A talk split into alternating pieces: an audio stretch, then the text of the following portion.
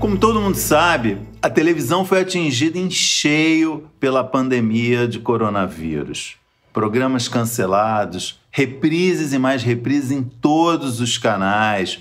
O recurso de fazer entrevistas à distância se tornou uma rotina. Acabou o futebol, várias coisas é, acabaram ou foram afetadas drasticamente é, na televisão pela pandemia.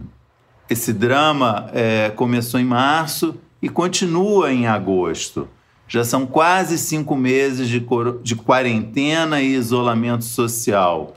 E a pandemia está é, bem longe do fim, não há sinais de que ela tenha diminuído. Ao contrário, os números da Covid continuam altos, já são, são cerca de mil mortes por dia nos, nos tempos atuais, e nesse final de semana chegamos a 100 mil mortes no total no Brasil desde que começou a pandemia. Mas a ideia de que a economia não pode parar parece que está vencendo.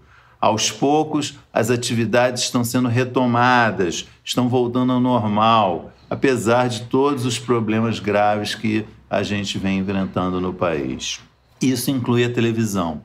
Alguns programas voltaram a ser produzidos em, nos mais diversos canais. Novelas estão voltando a ser gravadas essa semana na Globo e na Record. E isso inclui também o futebol, né? Esse movimento de vida, de volta à vida normal, é, levou a CBF a recolocar em movimento os seus campeonatos nacionais. E esse final de semana voltaram a Série A, a Série B e a Série C. Jogos sem público, mas com televisão. E o que, que aconteceu?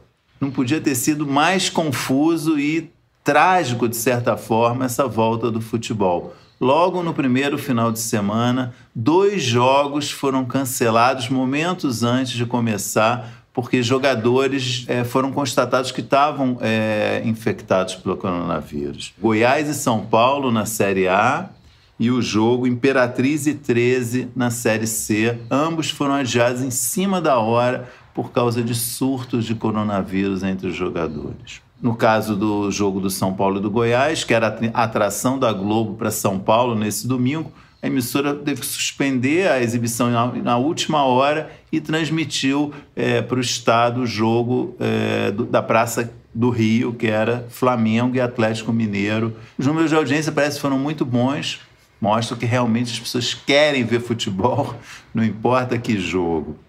Tudo bem, eu entendo num, num, que isso é um processo é, irreversível, está acontecendo, não há o que fazer.